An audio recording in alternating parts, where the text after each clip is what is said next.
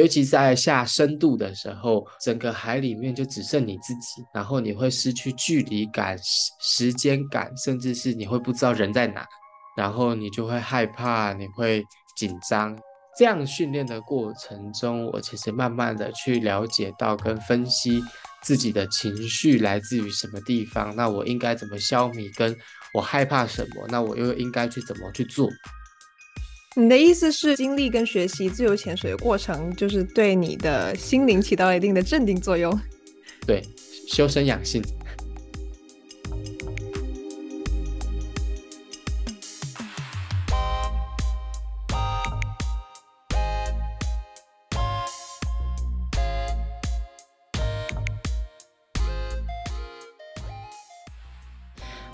众朋友们，大家好，欢迎收听这一集的世界 On Air，我是比安卡卓贤。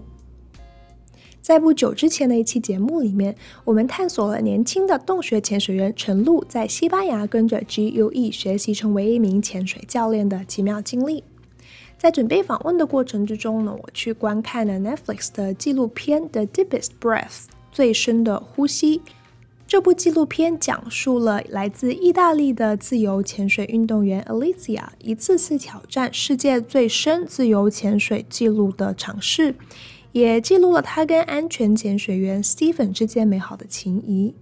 我也因此对自由潜水这项极限运动产生了更深一层次的好奇。我们在上一期节目里面有讲到过，潜水分为浮潜、水肺潜水和自由潜水。而在这三个类别里面，自由潜水运动员不能依靠任何的辅助呼吸工具，只能屏息。身体在向下潜的过程中，会给身心灵都造成巨大而艰难的挑战。而目前世界上最知名的自由潜水比赛之一呢，莫过于 Vertical Blue。它每年在巴哈马举行，会邀请世界各地的自由潜水好手来一起挑战极限。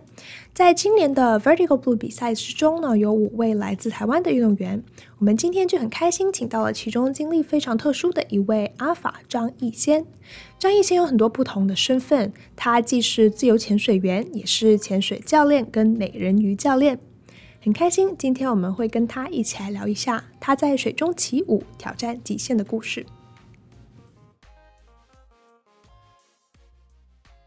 Hello，大家好，我是阿法张亦先，今年二十八，以前是一位舞者，那现在是一名水下表演者，然后也是一位自由潜水的运动员。就是我的身份有点特别，但现在跟我相关的都脱离不开水。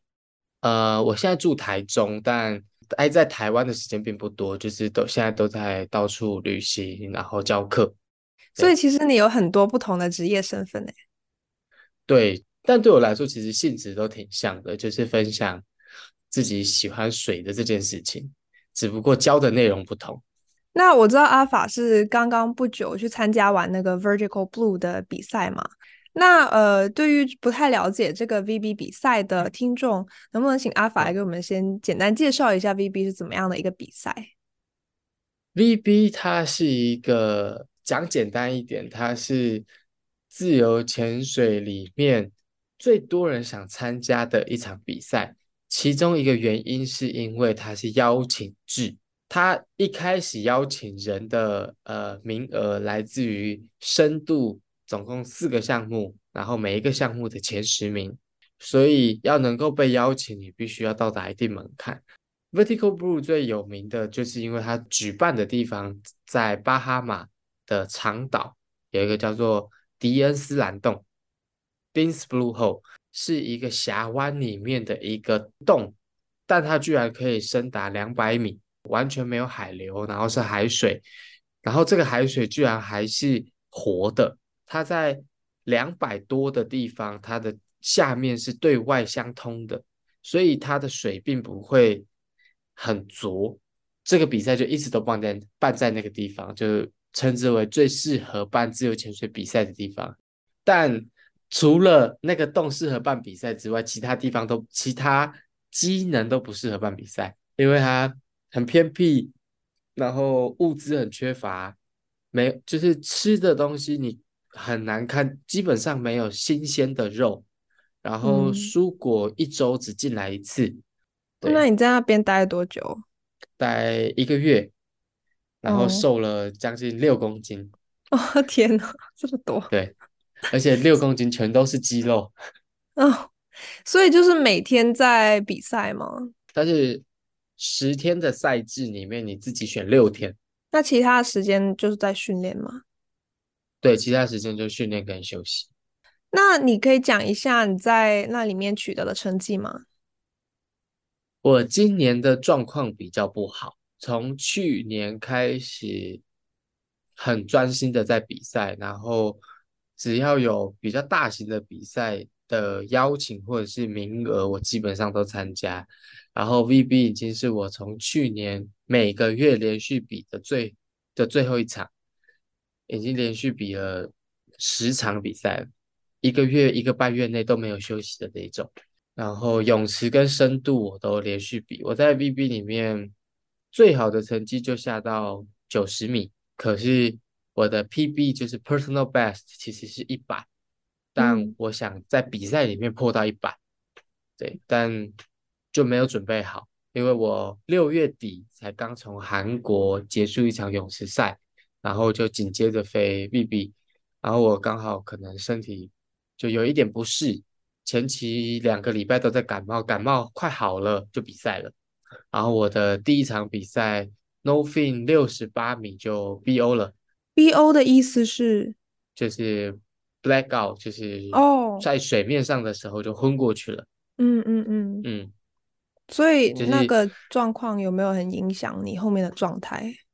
反而有一种豁然开朗的感觉，就觉得嗯啊，也不会再更差了。就是有一种放宽心，就觉得这场比赛不会有更好的样子了，试着去接受它。因为我这一整年来，其实整个比赛的成绩推的挺多的，然后每一次给自己的心理压力、身体的反应，其实都是蛮大的。但我都很强迫自己在比赛的时候拿到好成绩，所以 VB 也算是。这一整年下来，唯一一场我没有做到好成绩的比赛。你你之前提到 VB 是一个邀请赛嘛？那是不是你之前取得很好成绩，所以得到他们的邀请？对，因为我在去年在呃比赛排名里面是世界第二名，总积分来说是世界第二名.就是包含八项泳池的四项，再加深度的四项。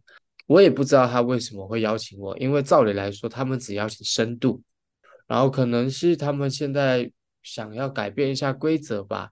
然后也加上去年我就有参加，去年是因为我陪一位选手去比赛，然后现场有人不能比，然后我就问说，哎，那我能不能够就借机比一个，然后就就参加上了。所以也也许是因为这样，我去年有参加过，所以他今年又发了。就是邀请函给我，然后我去年在这赛比赛的成绩也算不错，就是在单场在整场比赛里面总积分是第四名。嗯，我我看到就是它有不同的比赛项目嘛，那之中的之间的差别是什么？好，我们来介绍一下，攀绳下潜是拉着绳子下去，你整个下潜的过程中你都可以拉着绳子，只要你有达到目标深度，假如说我想下一百。那我到一百之后，我必须要摘了一个白色的标签，叫做 tag，回到水面出示我有到这个深度。水面还会有一定的宣告流程，就是我们要拿拿掉所有面部的装备，有些人会有戴蛙镜或面镜或鼻夹，然后你要露出你的整张脸，然后手势 I'm OK，没有问题的潜水就是完美无瑕，他就会给你白牌。就是 white card。那如果我提早转身，假如说我到八十多的时候觉得我好紧张，我想放弃，我就提早转身回来了，那就会变成是 yellow card，就是 early turn。红牌就是所谓的失格，会完全没有分数。像是刚刚我讲到我的第一场比赛就红牌，black out 就会红牌。嗯，或者是像有些人水面流程没有做好，或者是他在。底下做了一些犯规的动作，所以攀绳下潜是最不容易在底下犯规的，因为在下潜过程中都可以拉绳子。那剩下的三项就是包含着单蹼，像美人鱼的那一块，两只脚绑在一起的踢下去，像海豚一样踢下去的单蹼下潜，然后比大家比较常看到的蛙鞋，两只脚是自由式这样这样子踢下去，然后还有 no fin 蛙式下潜，这三项都不能够在中途碰绳子，只有在底部的地方有一段距离叫做 candy can 糖果区，你可以去利用绳子做转身，深度有这四项。攀绳下潜，然后单蹼、双蹼、五蹼。嗯，你觉得你最擅长的是哪一项？我最擅长的是哪一项？目前以数字最深的就是单蹼。我目前最深的记录就是一百米。嗯嗯，对。我之前有看了，就是呃 Netflix 最新上的那个纪录片叫呃 The Deepest Breath，不知道你有看吗？嗯，有，讲 Alessia 的故事。嗯嗯、对。就是你，你看了之后有什么感受？其实就很真实，但因为这些人其实跟我很近，嗯、这个故事在呈现的方式比较着重在 Alessia 执着这个目标，可能他有一点把它塑造的只为了目标，然后不择一切，但他其实也不是这样，他也是挣扎很久，跟他也私底下有付出更多努力。故事的。起承转合最意外的是里面的爱情故事。Stephen 这个人我没有遇到过，因为我自由潜水的时候他就已经走了，嗯、对，就事情已经发生了。但是他的故事跟他的潜店在这个自由潜水里面都是非常有名的，大家都知道他。嗯，我觉得这个纪录片它也给一些呃像我们这种不太知道自由潜水的人一个了解这个运动的机会嘛。那呃，我觉得其中我很没有办法想到的是，就是这项运动它对你的心灵就是的考验是很大的，包括身灵跟心灵吧。所以想问一下阿法，就是就是你在这个运动的过程中，你有没有一些例子可以讲讲，就是你很受到了身心的挑战。你刚才也讲了其中一个，就是 blackout 之后对你的状态的一个不一样嘛。嗯、那也可以聊一下其他的例子。我之所以学自由潜水，其实一开始是为了寻短，然后但后来我到水里之后，我我在学自由潜水之前，我其实不太会游泳，但我在水里却很放松，然后很自在。那在追求。竞技的过程就是成为选手，然后追求越来越远、越来越深的这个过程中，那个怕死的感觉会出现。尤其在下深度的时候，因为整个海里面就只剩你自己，然后你会失去距离感、时间感，甚至是你会不知道人在哪，然后你就会害怕，你会紧张。这样训练的过程中，我其实慢慢的去了解到跟分析。自己的情绪来自于什么地方？那我应该怎么消弭？跟我害怕什么？那我又应该去怎么去做？以前我是一个性子很大的人，就是脾气很大，我发火都不知道原因。但自由潜水之后，我就能够去了解到，哦，我大概是因为什么事情不开心？那我应该要当下怎么样暂停这个情绪？跟我要怎么去？试着让这个情绪不见，或者是不要再发生。对，嗯，你的意思是，就是就是经历跟学习自由潜水的过程，就是对你的心灵起到了一定的镇定作用。对，修身养性 啊，这么好。那我也想就是知道，就是你在下潜的过程当中，特别是越潜越深，它对你的呃身体产生的感官是什么？大部分是因为下去的时候会变黑。然后跟水温通常变得比较冷，所以你会觉得自己很孤单、孤独。Oh. 对，那孤独的时候，你就很容易出现负面的想法。但我做得到比较好的成绩，或是我做到比较好成绩的那几天，就是我很相信自己，然后我的整趟过程中都很愉悦，都没有负面的感受。所以跟就是你的思维跟思绪是很大的关联，是吗？有一部分的人会被脑袋给影响，它是一个身心技，在身体跟技能大概只占四十到五十的运动，我自己这么认定，然后心灵占了五十。哦，你你会觉得它的确是像大家说的是一项极极限运动吗？看你追求的是什么。如果我只是去玩玩水、看看鱼，我不觉得它是极限运动，它就跟游泳一样。嗯，但如果你有想要追求你的极限，那才叫极限运动。就是你对自己有所追求的时候，才会变成极限运动。嗯嗯，对。就我看到，其实像你也有 blackout 嘛，那也有很多运动员是在就是挑战极限的过程中去世嘛。这些都不会把你吓退吗？为什么愿意就是一直这样去做？会在训练中去世的人真的很少，嗯，那个比例真的太少了，反而是你走在路上被车撞死的几率还比较高。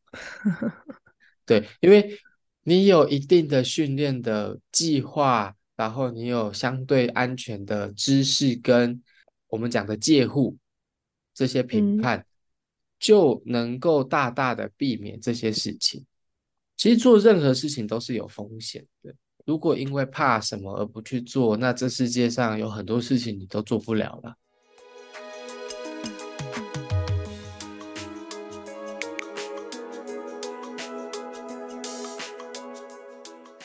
好，那就是这个比赛部分，我们先讲到这里哦。那下半部分我也想就是了解一下阿法跟就是水的故事吧。我们从最开始的地方讲起。你刚才有提到，就是你本来是不会游泳的一个人，然后你有提到就是因为呃可能自己状态不好，然后开始接触水。那那个部分可以再详细讲讲吗？我就是以前。很专心的，就是只想做舞蹈，但其实我舞蹈的路也并不是很顺利。嗯，我高中才开始学跳舞，然后学跳舞的时候，我很想，就好不容易找到一个我有兴趣的事情，然后我很执意的去做。我的家里并不认同，然后并不允许我这件事情，所以我是奋不顾身，用尽各种努力。去省钱，去上课，然后去得到那些工作，然后之后很幸运的可以得到工作机会。但在将近大学要毕业的时候，我就受了伤，然后医生判定说我的脚踝已经没有办法再回到最好的状态。我那个时候正在一个很重要的公演，但我没有办法继续跳，我就被换下来。那换下来的时候，我就觉得我这一生就没了。我也不知道自己还能做什么。那那时候刚好看到网络上人家在分享自由潜水的东西，就觉得哦，这个东西很酷。看到他的报道就写的他是世界第二危险的极限运动。然后那时候就觉得说，哎，如果有机会在海里面死掉的话，好像也挺浪漫的，而且就不用负责，也不用想未来还要干嘛。因为在去学自由潜水之前，我已经自杀过一次了，然后没有成功。然后那个时候有去看医生，有去看心理科，他就觉得说我可以试着去尝试做一些不同的事情。那其实台湾是很适合、很适合做自由潜水的地方，因为我们四面环海，然后去哪都很近，可能半天就能够到达另外一个小岛，然后那个小岛非常的漂亮。啊，那个时候我去到一个地方叫绿岛，然后绿岛它的水非常的干净，我们我们称之为玻璃海。我第一次下海的时候，我其实并不紧张，然后我就跟着有一个会潜水的，他已经他，但他没有上过课，在那个时候其实有上过有上过什么自由潜水课，有专业知识的人并不多，他们就是拿着东西就往海里面冲的人。然后我我就跟着他，我就发现我的天赋，那个海有多深，我就能下多深。也因为有跳舞的关系，所以我动作学学得很快，技巧也比一般人特别好更好。我天生能够做出那个平压的动作，我不需要思考。就是大部分人学自由潜最辛苦的点是，他做不出这个耳压的动作。那上了课之后，发现自己好像真的在这部分很有天分。我闭气也还可以，然后平压也还可以，在那段时间里面认识的人都特别开心，就是没有目标，没有压力。但在那个时候，没有人对彼此是有利益的，单纯只是因为我们喜欢海，然后我们现在聚在一起，所以我们一起去玩水。然后还有也是因为那段时间，因为我可能程度比较好，大家给我了很多他们需要我的感觉，然后我有一种我想要照顾大家，我想要被大家看见，我找到我的舞台，因为我失去了我以前跳舞的那舞台，然后好不容易我在这里又找到了另外一个舞台的感觉，然后就被大家鼓励下，我去考了教练，但我在考教练的过程中，其实也挺不顺利的。因为那时候没什么钱，然后原本要跟一个老板，就是他答应我说要让我去考教练，然后之后我在他底下工作，所以他等出资，然后我去努力。结果我先报名的课程也付了钱，之后他居然不投资我了，然后搞得我就必须要到处去跟人家借。但还好他没有投资我，因为后来我自己做的挺顺利的。但出发前就有有了这个资金上的问题，然后一度也很想放弃。啊，去到那里最恐怖的事情来了，我那时候去菲律宾考试，一个人去，一个人第一次自己一个人出国，然后那边骑摩托车，然后就摔了车，我这个膝盖还有这个伤，那时候是摔到见骨，可以看到骨头的。嗯，但我因为借了钱，没有钱，我必须要考到教练，我才可以回去，所以我带着伤每天下水。千辛万苦，隔了一个月之后拿到了教练牌，拿到还不打紧，我住因为这样子得了败血症，然后住院住了一个礼拜。后来考上教练之后，其实我的人生跟一切就变得很顺利了。我分享我的故事，然后很多人很捧场，很喜欢，觉得我鼓励他们，然后会跟我在网络上聊天，希望我多分享这些海的资讯，然后来找我上课。后来也是再重新的，因为自己能力提升之后，我试着想要在水里面跳舞，然后也是因为在水里面跳舞，或者说美人鱼这些表演的东西，让我现在能够除了台湾之外，能够一直出国去教课。我找到了一个属于自己的舞台。嗯，那你现在还有教自由潜水吗？有，但比较少。我现在比较专职在教美人鱼。嗯，对。你之前提到就是受伤没有办法跳舞了之后，你的心理状态是很差嘛？你那时候是有确诊什么样的心理的疾病吗？呃，抑郁症跟忧郁症两个同时。OK。所以我的我的外表表现的很正常，可是我内心是很抗拒自己为什么受伤，然后都在责怪自己，然后强迫自己要好起来。嗯，那你去开始学习潜水的时候，心理状况有变好吗？因为我完全换了一个环境之后，嗯、我人格其实变了。嗯嗯，因为我放弃了那个目标，所以就变得没有这么执着，就会好一点。嗯，所以可不可以说是自由潜水有把你的心灵变健康回来？我觉得。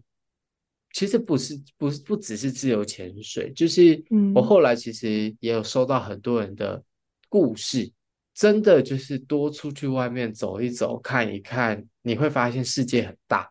我是喜欢运动或舞台的人，你可能失去了这个舞台，你一定会找到另外一个舞台，也是因为以前的这些东西才可以造就现在的你。然后跟没有路是白走的，我很常这样子跟我身边的人说。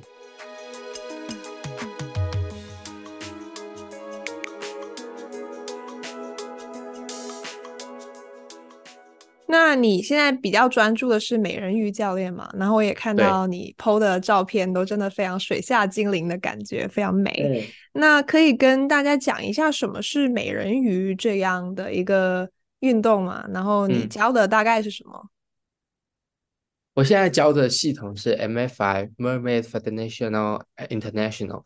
早期大家对美人鱼的印象就哦，大不了就是套个皮，然后假装是美人鱼。就是 cosplay，后期我不知道 Netflix 你有没有看过 The People，对，他也是职业美人鱼。那这些人就真的在水里面游得很像美人鱼，就是他们连 lifestyle 都很像美人鱼。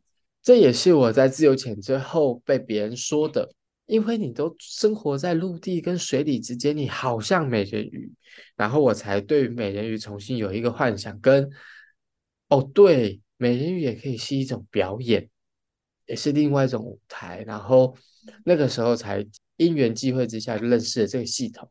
那他们的教育理念就是想要大家游得像一条鱼，而不只是。穿的像一条鱼。后来，台湾甚至中国现在都有很多人鱼比赛，呃，表演到比赛。甚至我下周也要去中国三亚去参加一场国际邀请赛。美人鱼变成另外一种运动，除了花样游泳之外，是水下的花样游泳。有点听起来像就是水下的对啊，花样游泳或者艺术体操。对，艺术体操，因为它有动作的。分数有排列的分数，有造型的分数，还有音乐的搭配。那你目前成为了美人鱼教练大概有多久了？大概三年，呃，要四年。自由潜多一年，五年。哦，所以你是其实接触了自由潜不久，就开始了美人鱼这条道路。因为我自由潜没有多久就考上教练了，然后考上教练之后就有美人鱼这件事情。哦 OK，那你觉得你的就是工作日常里面，你最享受的时刻是什么？我可以一直不断的认识新的人，然后去听听别人的故事，甚至是大家很常说我给他们很多力量，但其实他们才是给我力量的人。也是因为大家感觉需要我，所以我才能够一直发光。那大家给我的东西都是我的燃料，这是我觉得最、嗯。感人跟最开心的事。这个工作是一个比较偏繁忙的工作吗？还是有课才要去上？有课才要去上，但我现在的状态就是我每天都有课哦。然后又加上我自己的个性，就是闲不下来，或者是我感觉别人需要我的时候，我就会，好好好，我我我上课，我上课，我就帮你上课。他说，嗯，有没有空？下午能不能给我上个课？然后我就尽可能的去分享，所以比较像是一对一的私教课这样吗？现在比较多私教课，但也是会有一定固定的团课。是你自己开的公司吗？对，我现在自己开了一个学校，叫 Mersault，嗯，人鱼魂，就是在固定在台中这个地方吗？我下面配合的教练在台北、台中、小琉球，甚至是花莲，只要有泳池的地方，他们都可以授课。我的教育的理念就是，只要大家都有梦，我们就来帮你完成梦想。我自己就主要就没有店面，但大家就是自己在各自能够找到的场馆里面教，然后我就会固定时间，可能一个月集合一次，然后集体内训，然后去讨论说有没有什么东西可以教得更好。嗯，那你看到来学的学员里面，就他们的学习的目标是什么？就比方说，他们就是想要把这个视为一个休闲娱乐的方式啊，可以在水下拍照啊，还是说他们就是想要参加比赛什么的？大部分可能有三到四成吧，是为了追随我的脚步，嗯、觉得看到我的照片很漂亮，然后我其、嗯、我下面的教练其实他们的能力也都挺好，也都是看到他们的影片啊、照片，然后所以。被吸引过来的，他们就是想要成为这个样子。那学员里面就是性别的比例分配是怎样？哎，你可能会觉得女生很多，对吧？嗯。但我这边的男生可能占了三成，而且有两成是不是 gay？哦哦，这我蛮惊讶的耶。对啊，男生也有想完成的东西。男生他也会说，我想要像像波塞顿。他想要像就是海王，所以你觉得就其实性别男这个并不能成为阻碍大家去学习美人鱼的一个阻碍，性别体态都不会是阻碍，只有你自己是阻碍。